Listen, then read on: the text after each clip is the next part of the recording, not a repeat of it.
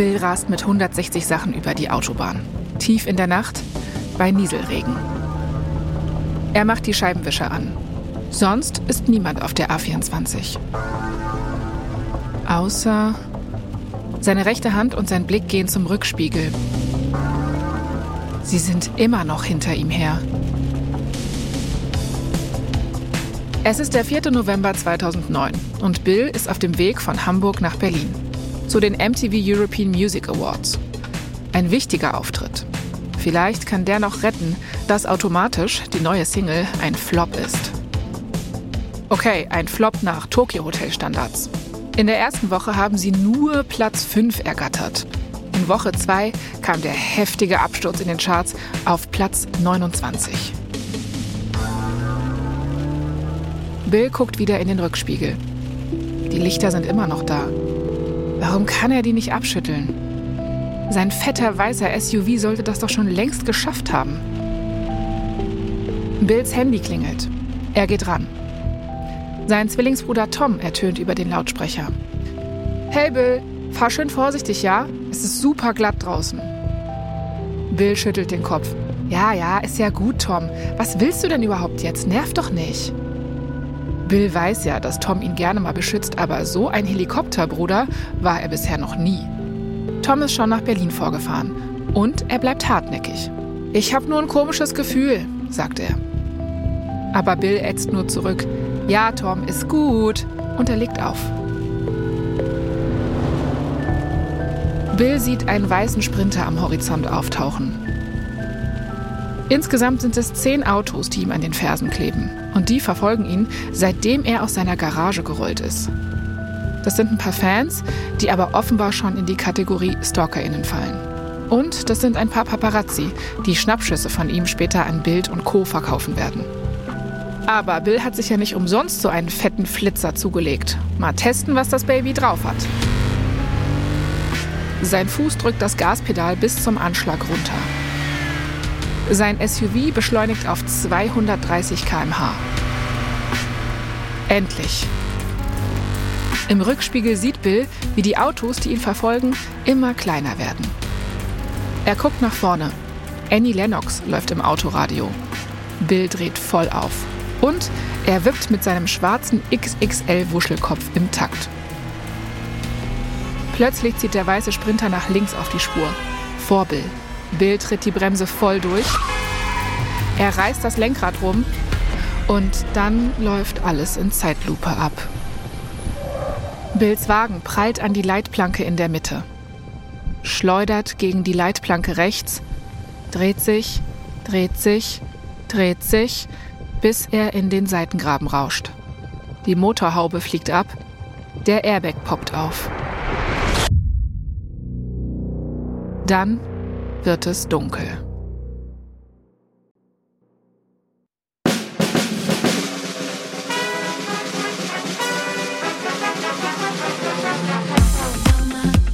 Ich bin Jasmin Polat. Und ich bin Anna Bühler. Und ihr hört verdammt berühmt von Wondery. Hier erzählen wir euch die Geschichten der Menschen hinter dem Gossip. Mit all ihren Erfolgen. Und Karrieretiefpunkten. Und überraschenden Details zu Schlagzeilen, die wir alle kennen. Letztes Mal haben wir euch erzählt, wie Tokyo Hotel 2006 und 2007 die Welt erobert haben.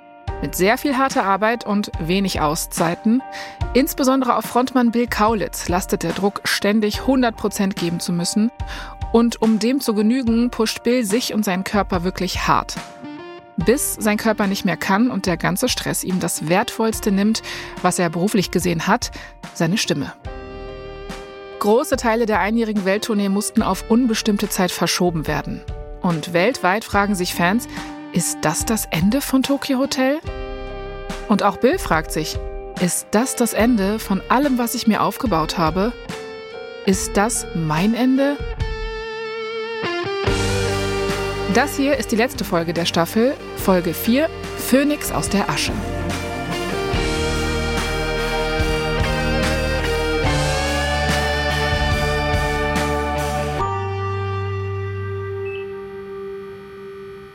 Bill wacht aus der Vollnarkose auf. Das grelle Licht von den Neonröhren tut ihm in den Augen weh. Wo ist er? Wann ist er? Es ist März 2008, anderthalb Jahre vor dem Autounfall. Bill liegt in einem Berliner Krankenhaus, auf einer Station, die komplett abgeriegelt ist von der Außenwelt. Für ihn. Er liegt hier in seinem Krankenzimmer ohne Make-up oder Styling, nur im OP-Hemdchen, so wie das eben so ist im Krankenhaus. Bill wurde gerade zwei Stunden lang an den Stimmbändern operiert. Ihm ist eine große Zyste entfernt worden. Bill guckt nach rechts, da steht sein Bodyguard und starrt ihn einfach nur an mit seinen stahlgrauen Augen. Bill guckt nach links, sonst ist niemand da. Er bekommt Panik. Äh, wo ist seine Familie? Warum sind die nicht hier? Als er zu Notizblock und Stift greifen will, um genau das seinen Bodyguard zu fragen, öffnet sich die Tür. Tom kommt vorsichtig reingelaufen und setzt sich zu Bill aufs Bett. Die beiden schauen sich besorgt an. Tom fragt so, dürfen die anderen jetzt auch reinkommen? Bill reißt die Augen fragend auf. Tom redet weiter. Dein Bodyguard meinte, dass du zu ihm gesagt hast, du willst nur mich sehen und niemanden sonst. Daran kann Bill sich gar nicht erinnern. Bill schnappt sich jetzt den Block und schreibt. Im Notfall, wenn meine Stimme nicht mehr zurückkommt, dann musst du singen lernen, Tom. Tom liest den Zettel und antwortet, so ein Quatsch, deine Stimme kommt schon wieder. Wobei das schon sehr nice ist, dass dein ganzes Wasserfallgelaber mal weg ist. Dann komme ich endlich mal zu Wort und du kannst dich nicht wehren. Das ist super. Bill kritzelt wieder. Dann dreht er den Block zu Tom um. Darauf steht, halt die Fresse. ich finde es ganz schön zu hören, dass Bill seinen Humor nicht verloren hat bei der OP. Ey, voll. Und schön, dass sie sich auch weiterhin einfach roasten können, sogar ohne Stimme. Das wird jetzt auch eine Weile lang so weitergehen müssen. Zwei Wochen lang darf Bill nicht reden. Das ist ultra lange übrigens. Ich würde durchdrehen. Stell dir das mal vor, Anna. Zwei Wochen. Ich fände es auch sehr schlimm. Dann muss Bill vier Wochen lang mit seinem Arzt das Sprechen und Singen neu lernen. Und das Gute ist, Bills Stimme kommt wieder zurück, entgegen jeder Befürchtung. Und sie hat sich sogar nicht verändert. Sein Arzt ist voll zufrieden, aber Bill nicht. Der findet seine Stimme wackelig, unsicher, so ein bisschen wie er sich eigentlich insgesamt auch innerlich fühlt. Die letzten Monate haben ihn ausgebrannt und die stecken Bill auch noch tief in den Knochen. Ey, ja, logisch. Also ich glaube, der müsste irgendwie erstmal auf Kur gehen, so ja. klassisch an die Nordsee oder so, weißt du? Ja, oder Ostsee, völlig egal, ne? Hauptsache Italien. Aber jetzt mal ernsthaft, also Hauptsache Meer, Ruhe, Malkurs, sowas. Ja. Oh ja, und dann so Massage und im Nebenraum liegt AJ von den Backstreet Boys. irgendwie so, stelle ich mir vor. Genau, und Bill wartet so mit Avril Lavigne durchs arschkalte Kneippbad. Hm. Kann man sich vorstellen. Aber, Anna, Kur ist nicht. Hm. Stattdessen versucht Bill erstmal anders für Ruhe zu sorgen, denn er fühlt sich nicht nur in seinem Körper unwohl, auch in seinem Hamburger Loft. Das wird nämlich von immer mehr Fans belagert. Bill und Tom renovieren schon seit einem Jahr ein Haus im Hamburger Umland in Seevetal. 230 Quadratmeter, viel Grün drumherum, Überwachungsanlage und mit so einem zwei Meter hohen blickdichten Zaun. Das klingt auf jeden Fall mal nach Ruhe. Bei so einem hohen Zaun hat man seine Ruhe. Ist so. Und sogar Rockstars wollen einfach irgendwann mal ihre Ruhe und Privatsphäre. Finde ich auf jeden Fall richtig relatable. Und jetzt entscheiden sich Bill und Tom lieber ein bisschen spießig zu wohnen, aber dafür können sie halt auch mal wieder die Vorhänge öffnen, ja, wenn sie zu Hause sind. Doch Bill und Toms Plan geht nicht auf. Allein an dem Tag, an dem sie umziehen, fahren ihnen 20 Autos voller Extremfans hinterher. Und mit dem Umzug kommen Bill und Tom vom Regen in die Traufe. In ihrer neuen Heimat Seevetal wird es nämlich sogar noch schlimmer als in Hamburg, besonders an den Wochenenden. Da wird die Straße vorm Kaulitzhaus zum Campingplatz so ungefähr. Fans zelten dort und Kids aus der Gegend kommen einfach dazu, um mitzugrillen. Da steht so ein Fan in Shorts und Adidas Schlappen, Bier in der Hand. Ey, Leute, hat jemand Lust auf ein Würstchen? Ach, guck mal, da ist der Bild, der geht gerade ins Bad. Ah, jetzt ist gleich schon wieder Tatortzeit. Äh, kann sie jemand schon mal für uns eine Liege bereitstellen? Irre, oder? Also ich weiß, das klingt mega absurd und wir machen jetzt Witze drüber, aber ganz im Ernst, es ist natürlich total beklemmend. Völligst. Bill ruft irgendwann die Polizei. Als dann ein Seevitaler Polizist vorbeikommt, sagt der aber nur, Tja, wenn man berühmt sein will, muss man damit leben. Das ist öffentliches Gelände vor ihrem Haus und da darf stehen, wer will. Vielleicht mal über einen anderen Job nachdenken? Oh Gott, und dann hat er sich ein Würstchen am Grill geholt, oder was? 2008 ist es halt echt so, dass das Konzept von Stalking, also als Straftat, noch relativ neu ist. Und viele können das damals noch nicht so richtig greifen. Nicht mal der Bundestag. Der erlässt zwar 2007 schon ein Anti-Stalking-Gesetz in Deutschland, das ist der Paragraph 238 im Strafgesetzbuch, aber das Gesetz ist ziemlich schwach. Das sagen auch Juristinnen und Expertinnen aus dem Bereich Opferhilfe. Das Hauptproblem ist, die Opfer müssen nachweisen, dass ihr Leben, ich zitiere, schwerwiegend beeinträchtigt ist durch das Stalking. Und sie müssen zeigen, dass sie schon Maßnahmen ergriffen haben, also zum Beispiel den Job wechseln, damit die Lage besser wird. Das sind sehr hohe Hürden, besonders wenn man ja, Superstar ist, wie Bill. Aber Bill und Tom sitzen nicht nur die StalkerInnen im Nacken oder vor den Fenstern, auch ihr Label Universal und ihr Manager David Joost. Die wollen nämlich, dass Bill so schnell wie möglich wieder auf die Bühne geht. Oh, ich möchte wirklich, dass die einmal chillen. What the fuck? Ähm, deswegen, also Bills Tage fangen im April 2008 ungefähr immer so an. Mit einem Schrei schreckt Bill aus einem der vielen Albträume hoch. Die quälen ihn schon seit einigen Nächten. Das Laken unter ihm ist nass geschwitzt, er greift sich an die verschwitzte Stirn, dann lässt er sich wieder zurückfallen. Seit der OP hat er ständig Panik, Angst zu versagen und allgemeine Unsicherheit. Neben seinem Bett liegt ein Stapel Bildzeitungen. Er greift zu einer, die ihn gestern besonders geärgert hat. Seine OP ist erst knappe drei Wochen her und sein Manager David posaunt in der Zeitung das hier rum.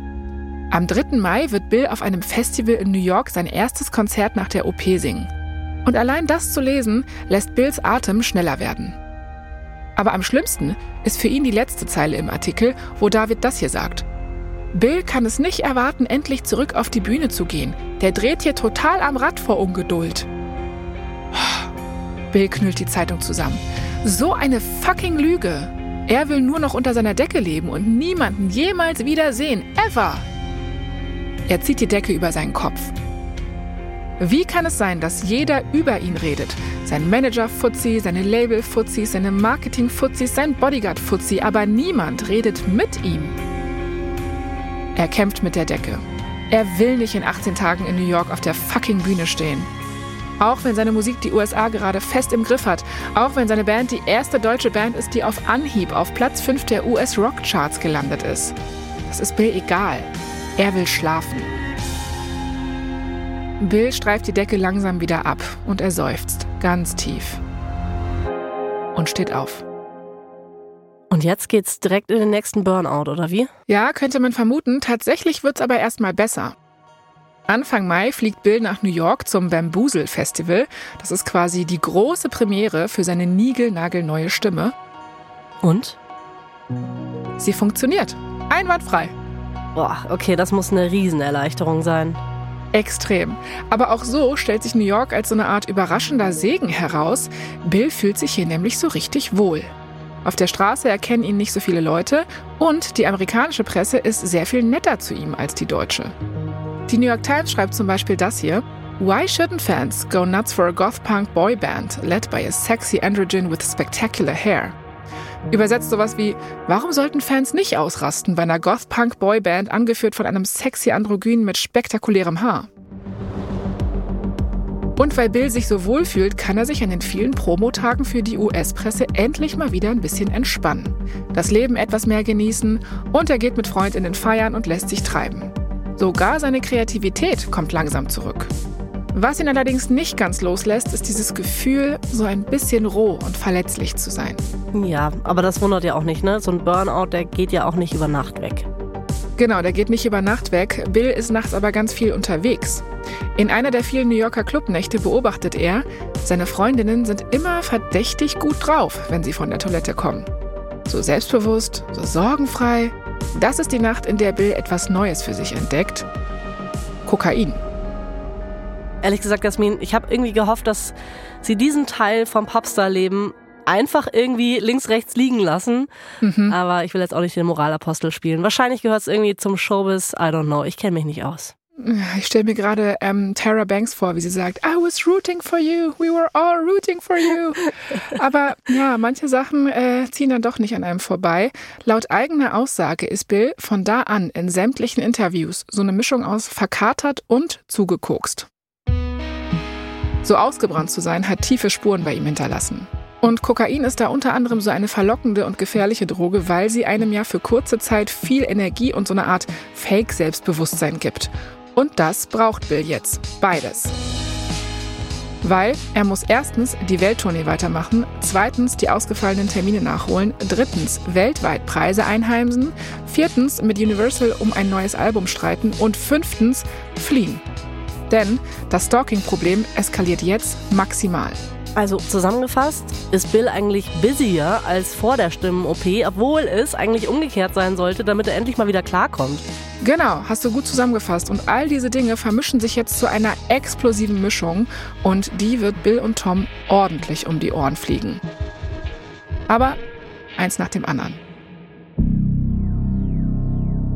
Im Frühjahr 2009 überschreiten die Extremfans vor dem Haus der Zwillinge in Seevetal nochmal neue Grenzen. Sie treten Güne, den besten Freund und ständigen Begleiter der Zwillinge. Sie attackieren die Putzfrau, bespucken Mutter Charlotte, wenn sie das Haus ihrer Söhne verlässt. Also es geht jetzt nicht mehr nur um die Jungs. Niemand, der dieses Haus betritt oder verlässt, ist noch sicher.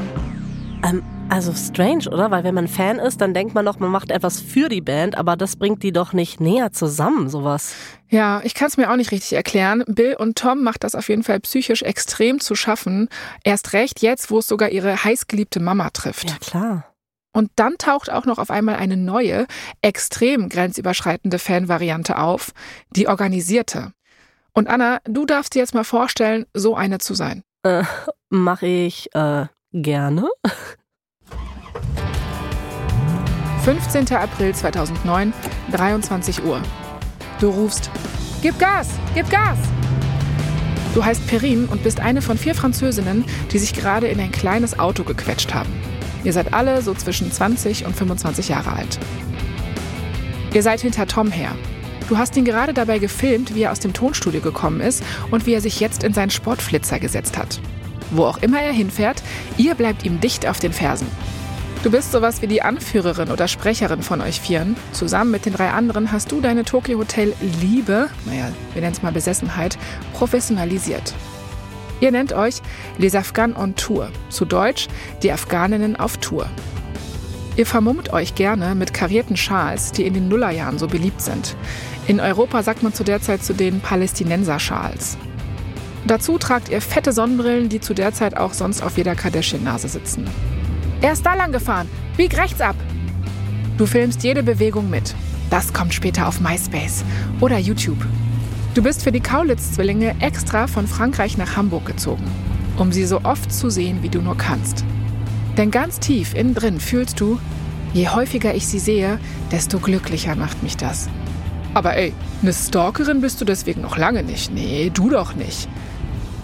Du bist halt einfach ein bisschen enttäuscht gerade. Du bist sehr, sehr enttäuscht. Es gab jetzt schon seit über zwei Jahren kein neues Tokyo Hotel Album mehr. In Deutschland lassen sie sich kaum blicken. Und du und Les Afghan, ihr habt die Jungs schon in einem netten Brief gewarnt. Wir werden ungeduldig. Und wenn sich nicht bald was ändert, dann wird nächste Woche ein kleiner Albtraum passieren. Du weißt ja, dass deine Jungs viel Post bekommen, aber eine Antwort hättest du schon von ihnen erwartet.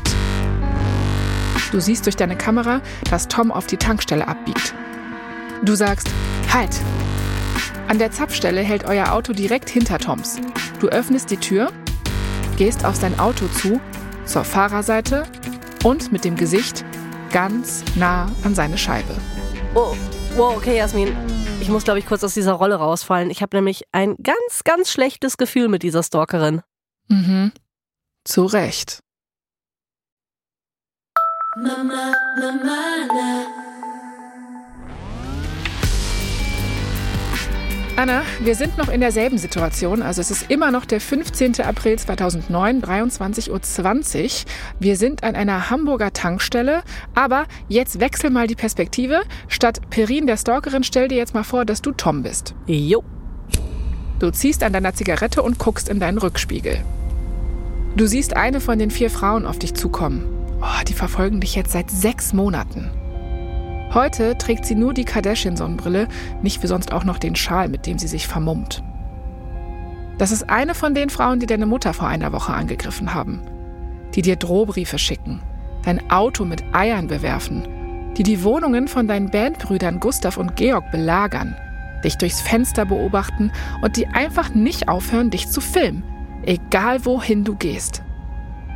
Die Stalkerin klopft an deine Scheibe, hält ihre Digicam hoch. Ah, sie will ein Foto.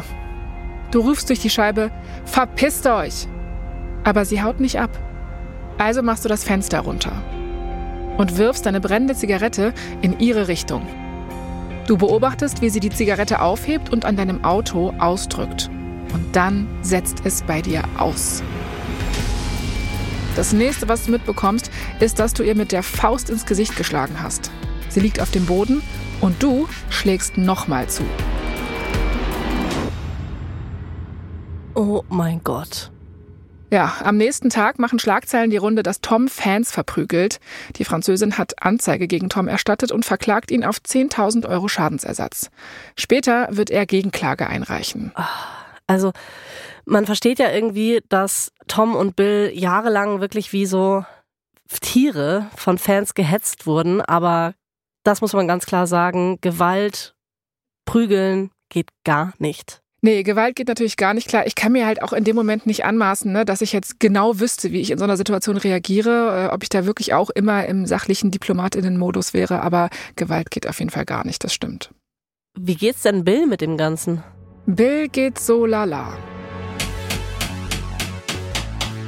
Sommer 2009 in der Villa Kaulitz in Seevetal. Bill guckt Tom dabei zu, wie er Holzwände zusammennagelt. An der Stelle, an der früher mal eine Küche war, richten sich die Zwillinge jetzt ein eigenes Studio ein. Das Ganze hier läuft, ohne dass die Produzenten davon wissen. Der Plan der Zwillinge ist nämlich, dass sie irgendwann ihre eigene Musik machen können.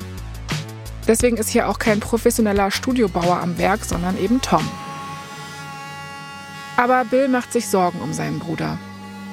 Ja, das war echt nicht cool, die Gewalt an der Tankstelle, aber Bill kann es irgendwie verstehen. Der ganze Psychoterror war einfach zu viel. Bill hat einfach das Gefühl, dass Tom und er die Kontrolle über ihr Leben verloren haben. Und weder er noch Tom wissen, wie sie die zurückbekommen. Übrigens, Tom und die Frau von Les Afghans on Tour werden sich dann ein Jahr später außergerichtlich einigen. Aber jetzt schrauben Bill und Tom erstmal wortwörtlich an ihrer musikalischen Zukunft und bauen dieses Studio fertig. Also Tom. Tom ruft Bill zu, halt mal, er drückt ihm den Hammer in die Hand. Beide hoffen, dass das Heimstudio der erste Schritt in die richtige Richtung ist. Tom stellt die Holzwände auf. Das wird Bills Gesangskabine. Universal drängelt, dass sie ein neues Album aufnehmen sollen, aber Bill und Tom wollen jetzt beim dritten Anlauf mehr musikalischen Einfluss haben. Bill will weg vom Rock und hin zum coolen Synthie-Pop mit 80s Sound und fetten Clubbeats. Wie Annie Lennox, die Mode, Skrillex, so die Schiene. Aber natürlich haben David, Pat und Dave darauf keinen Bock. Die wollen Rock. Der gehört für sie zur Tokyo Hotel Gewinnformel einfach zwingend dazu. Doch Bill ist jetzt 20. Kein kleiner Junge mehr und besonders das letzte Jahr hat ihn erwachsener werden lassen. Bill beugt sich zu Tom runter, der unterm Mischpult liegt und gerade die Mikrofone verkabelt. Bill ist so, hast du den neuen Song gehört, den David uns geschickt hat? Tom antwortet ächzend, ja, absoluter Babyschrott. Und Bill ist so, ich schreibe ihm gleich mal unsere Standardantwort. Finden wir eigentlich echt cool das Ding, aber hören wir jetzt für uns nicht so richtig. Diese Strategie fahren Bill und Tom seit Wochen. Jeden zweiten Song lehnen sie einfach aus Prinzip ab, bis ihre Produzenten hoffentlich irgendwann mal checken, dass sich was ändern muss. Und nebenbei arbeiten die Zwillinge an ihrer eigenen Musik. Au! schreit Bill. Pass doch mal auf, Tom! Tom drückt Bill ein Mikro in die Hand und sagt, kannst loslegen. Und tatsächlich, im Herbst 2009, nach langem Battle, knicken David, Pat und Dave ein. Sie engagieren Produzenten aus LA, die dabei helfen sollen, Bills Synthie-Pop herzustellen. Und die Kaulitz Boys bekommen sogar Co-Producer-Credit. Dafür gibt es von mir keinen Applaus, weil das war überfällig. Ich habe drauf gewartet. Ich war so, wo ist der Applaus von Anna? Na gut, aber stimmt, es war überfällig. Also von daher kein Applaus für Selbstverständlichkeiten. Trotzdem ist allen Parteien klar, dass sie irgendwie keinen Bock mehr aufeinander haben. Wenn wir uns mal die Seite vom Produzententeam angucken, für die sind diese Zwillinge einfach so Bulldoggen, von denen sie seit über fünf Jahren einfach nur fertig gemacht werden, die sich quasi in ihre Waden verkeilt haben und alles muss zu Tode diskutiert werden. Nichts kann einfach mal geil gefunden werden, obwohl sie harte Arbeit und viel Mühe in die Songs gesteckt haben. Und Universal ist sich sicher, ey, ohne uns hättet ihr die ganze Rockstar-Infrastruktur und Zugänge zu den Medien ja wohl gar nicht bekommen. Also ist doch wohl klar, dass wir auch mitreden wollen?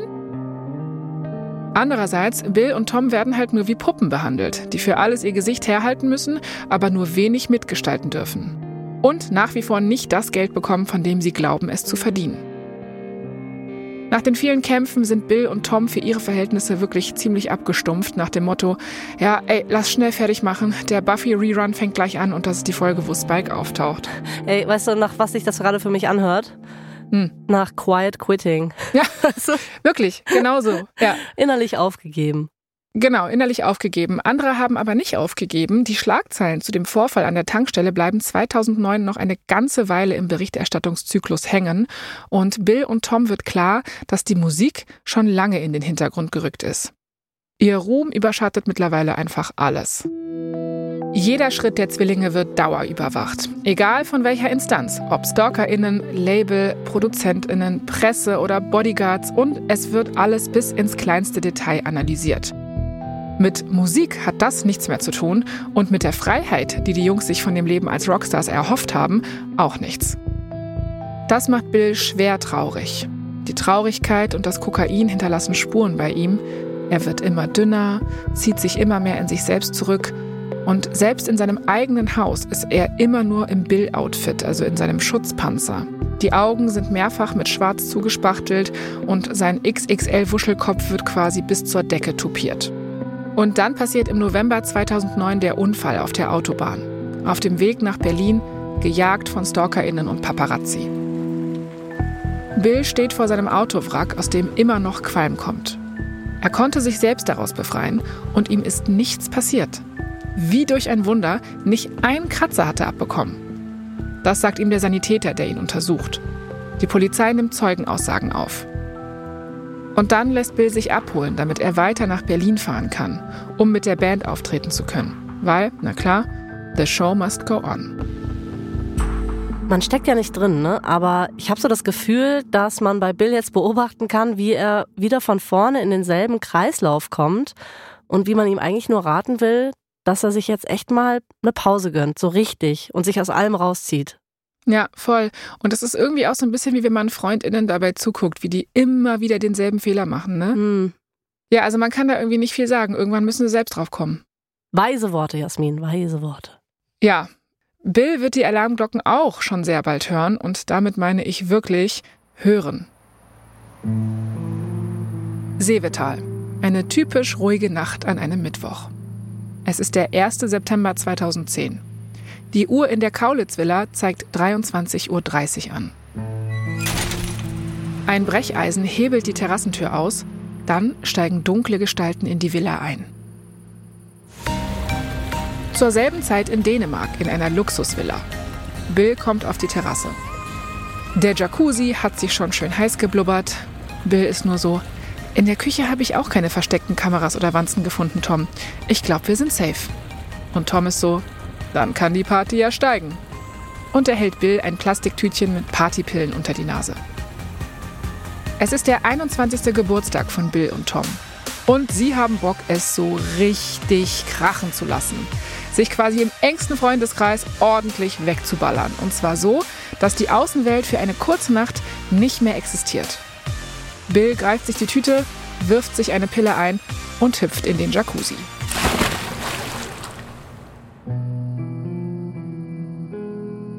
Kaulitz Villa in Bills Zimmer. Die dunklen Gestalten wühlen durch Bills Unterwäsche. Sie graben sich durch seinen Kleiderschrank und werfen das, was sie finden, auf den Boden. Sie wühlen sich durch seine privaten Fotos. Sie schmeißen sich in sein Bett und wälzen sich drin rum. Wieder in Dänemark! Die Party ist im vollen Gange. Bill tanzt im absoluten Rausch um den Billardtisch herum. An dem spielt gleich der ähnlich berauschte Tom eine Runde. Bill schwebt. Bill fühlt sich frei. Bill wird an der Schulter angetippt. Es ist sein Assistent. Der sagt so, Bill, jemand ist zu Hause eingebrochen. Kaulitzvilla, am nächsten Tag. Bill steht in einem gigantischen Chaos. Unterwäsche, Klamotten, Fotos liegen um seine Füße verstreut. Nicht nur seine persönlichsten Sachen wurden durchwühlt, auch die von Tom. Laut Überwachungskamera hatten die Einbrecher oder Einbrecherinnen ganze zehn Minuten komplett ungestört für sich, bis die Polizei aufgetaucht ist. Die Polizei sagt, sie konnte niemanden identifizieren oder festnehmen. Die können jetzt wohl nichts weiter machen. Bill nimmt einen tiefen Zug von seiner Zigarette. Er ascht auf den Boden und wirft die Kippe einfach hinter sich. Von ihm aus kann das jetzt alles abgefackelt werden. Er verlässt das Zimmer, ohne sich umzudrehen. Und kommt nie wieder zurück.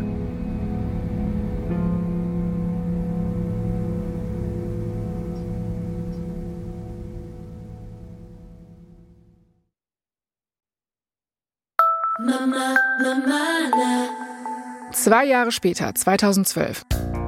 Anna, stell dir mal so einen Supermarkt in Los Angeles vor. Mhm. Hast du? Ja. Bill ist braun gebrannt, hat so ein Dreitagebart und wasserstoffblondes kurzes Haar und lehnt auf dem Einkaufswagen. Er meint zu Tom so, nee, die Sesambagel finde ich besser. Tom hält gerade so einen anderen Bagel in der Hand.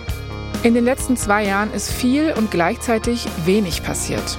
Bill und Tom sind nach dem Einbruch direkt nach Los Angeles gezogen, ohne Plan, ohne irgendwas. Das Einzige, das sie sich vorgenommen haben, war Pause machen. Bill krallt sich die Sesam-Bagel und wirft die in den Einkaufswagen. Tom wirft die anderen, also seine Bagel, hinterher und schiebt den Einkaufswagen weiter. Diesmal hat es mit der Pause wirklich geklappt. Statt ihren Celebrity-Status zu pflegen, haben Bill und Tom gelernt, wie man Alltag macht. So ganz banale Sachen, also einkaufen gehen, Essen im Restaurant bestellen, zum Amt gehen. Sie haben gelernt, dass man Menschen in die Augen guckt. Äh, Wie meinst du das? Ja, also wenn sie in Deutschland in der Öffentlichkeit unterwegs waren, haben sie beim Gehen meistens so auf den Boden gestarrt, damit sie die Presse und Fans nicht sehen. Das machen total Oh. viele Superstars. Auch eine, Ja. auch eine Art Schutz, denke ich mir. Ne? Bestimmt, ja. Aber in LA müssen Bill und Tom das nicht mehr machen. Hier werden sie nicht mal ansatzweise so oft erkannt wie in Deutschland. Beziehungsweise, man muss dazu sagen, in LA ist ja quasi jeder, der an dir vorbeiläuft, ein Star. Stimmt. Bill sagt später mal, dass sie echt wie so verstörte Zirkustiere waren, bevor sie nach LA kamen. Aber zurück zum Supermarkt. Bill legt den Einkauf aufs Band an der Kasse. Mit Georg und Gustav hatten Bill und Tom auch kaum Kontakt, aber jetzt nicht, weil irgendwas zwischen den Vieren vorgefallen wäre. Ihre Bandbrüder haben einfach gecheckt, dass die Zwillinge wirklich mal richtig raus mussten. Tom hält Bill das Handy unter die Nase. Eine SMS aus Deutschland. Bill liest sie vor. Hey, wir wollten nur mal ganz vorsichtig nachhören, wie es so läuft bei euch. Von wegen, schnauft Tom. Universal will wieder eine neue Platte.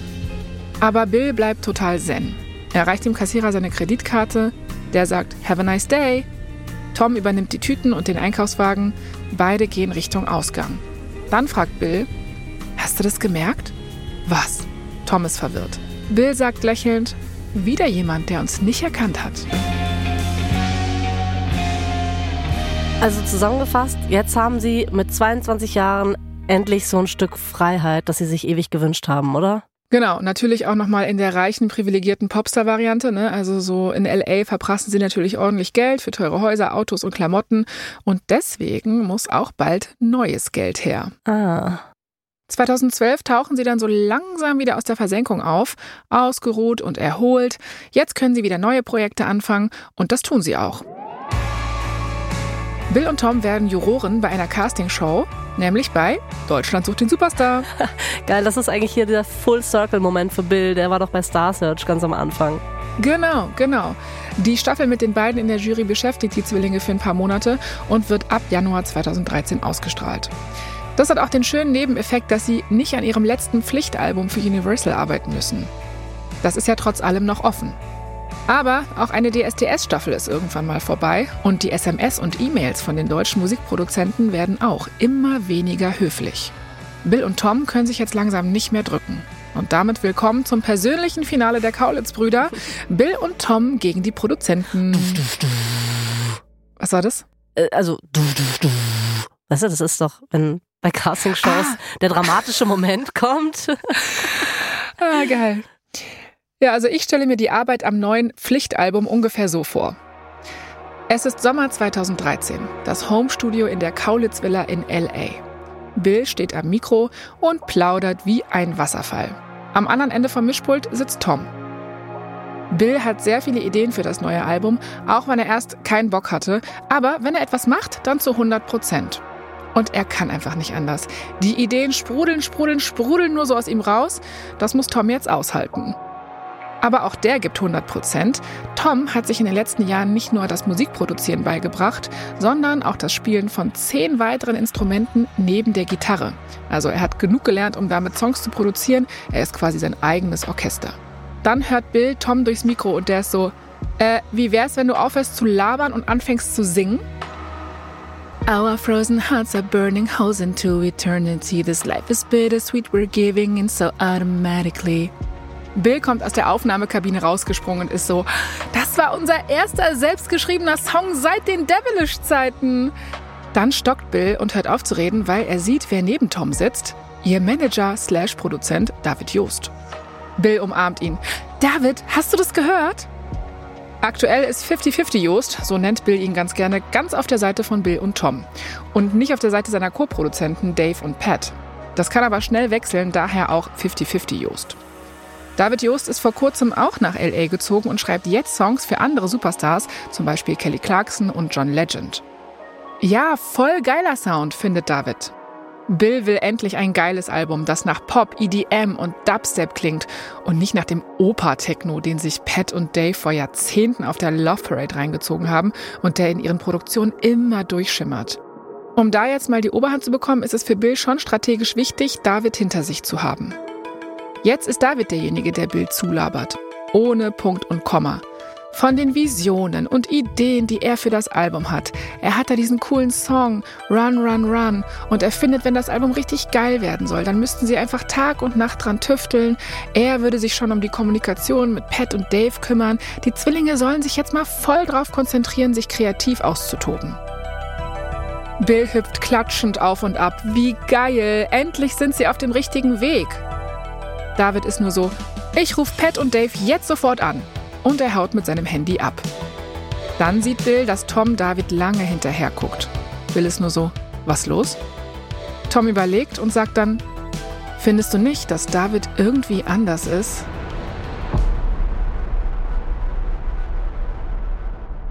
Bill, Tom und David sitzen rund um die Uhr am Album. Das heißt jetzt übrigens Kings of Suburbia. Insbesondere David pusht hart. Er meint, ey, da ist noch mehr aus den Songs rauszuholen. Nee, ihr könnt noch lange nicht veröffentlichen. Es hat irgendwie manische Züge, wenn man so will. David sagt so Sachen wie, du klingst so schön drauf, viel geiler. Willst du nicht heute Nacht noch vorbeikommen und bei mir schnell was einsingen? Oder er fragt Bill, ob er ihm 120.000 Dollar leihen kann. Und er würde sie ihm auch wirklich übermorgen wieder zurückgeben. Uh, das sind aber jetzt nicht unbedingt Peanuts, also. Uh. Nee, also natürlich. Und Bill hebt das Geld aber tatsächlich für ihn ab, weil er David ja auch schon sehr lange kennt, ihm sehr viel verdankt und nicht ganz checkt, dass bei David irgendwas im Argen ist. Hm. David isoliert sich immer mehr, bis Bill und Tom irgendwann die einzigen sind, die noch mit ihm reden. Eines Nachts, Ende 2013, hat David dann einen Nervenzusammenbruch. Er hält Bill und Tom drei Stunden lang fest und macht ihnen Geschenke, die er aus Mülltüten zieht. Uh. Okay, das ist echt strange. Ja, und das ist auch wahrscheinlich das letzte Mal, dass sie David sehen. Er verschwindet von der Bildfläche, keiner weiß wohin. Später kommt raus, dass David sehr vielen Menschen sehr viel Geld schuldet. Es kommt raus, dass David den Song Run Run Run nicht nur für Tokyo Hotel produziert hat, sondern zur gleichen Zeit an Kelly Clarkson und John Legend verkauft hat. Ohne die Zwillinge, die Co-Produzenten oder das Label darüber zu informieren. Boah, krass. Ein reines Copyright-Desaster. Genau, und während der heftigen Kämpfe mit Universal und den anderen beiden Produzenten hätten Bill und Tom niemals gedacht, dass ausgerechnet David derjenige ist, der zum größten Problem für sie wird. Der Mann, der sie seit 2004 gefördert hat, sie zehn Jahre begleitet hat und selbst wenn er oft 50-50 Jost war, er war eine Konstante in einem sehr wilden Jahrzehnt von Bill und Tom. Das alles zieht den Zwillingen natürlich den Boden unter den Füßen weg. Aber auch wieder so ein Zeichen dafür, wie toxisch dieses Pop-Business ist, ne? Und dass es wirklich auf die mentale Gesundheit von den Leuten gehen kann. Ja, total. Inmitten von diesem großen Chaos passiert dann doch noch was Großartiges. Bill, Tom, Pat, Dave und Universal schaffen es nämlich, sich zu einigen. Am 3. Oktober 2014 veröffentlichen Tokyo Hotel ihr letztes Universal-Album. Bill und Tom haben damit ihren zehn Jahre alten Knebelvertrag tatsächlich erfüllt. Von jetzt an müssen sie nie wieder mit Universal zusammenarbeiten. Und hier in Los Angeles müssen sie auch keine StalkerInnen mehr vorm Haus fürchten. Keine Hater mehr, zumindest keine, denen sie auf den Straßen von LA begegnen können, und keine Paparazzi, die sie über die Straßen hetzen. Bill und Tom sind 25 Jahre alt und haben endlich geschafft, was Bill schon als Zehnjähriger angefangen hat zu planen. Sie sind endlich frei.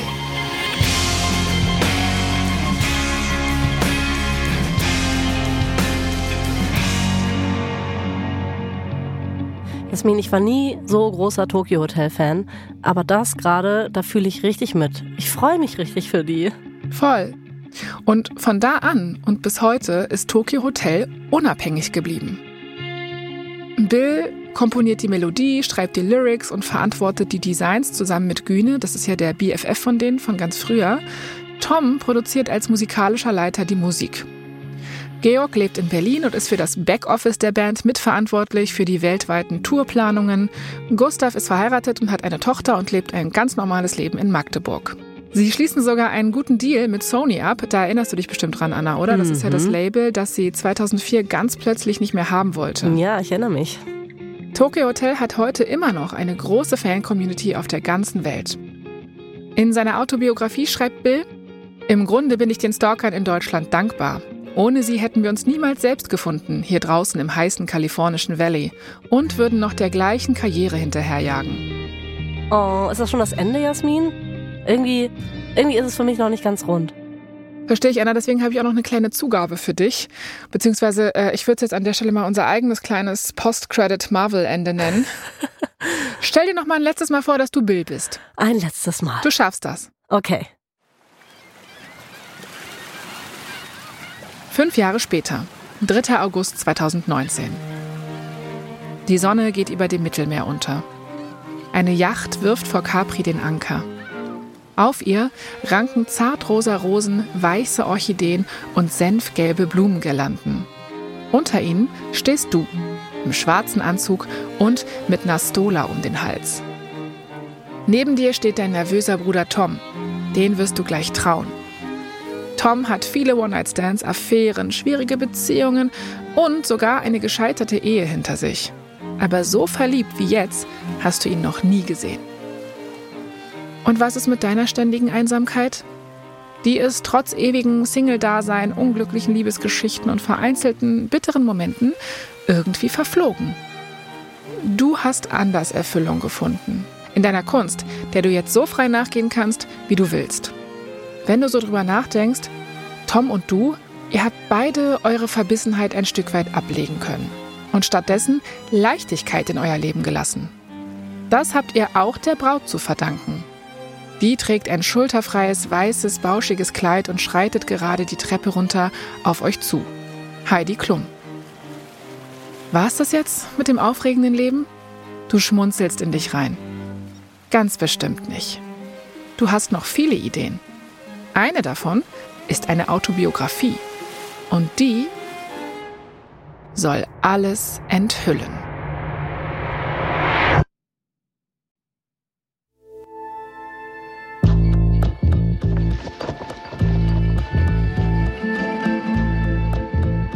Das war die letzte Folge unserer vierteiligen Serie Tokyo Hotel, in der wir euch von der wahrscheinlich weltweit erfolgreichsten deutschen Band aller Zeiten erzählt haben.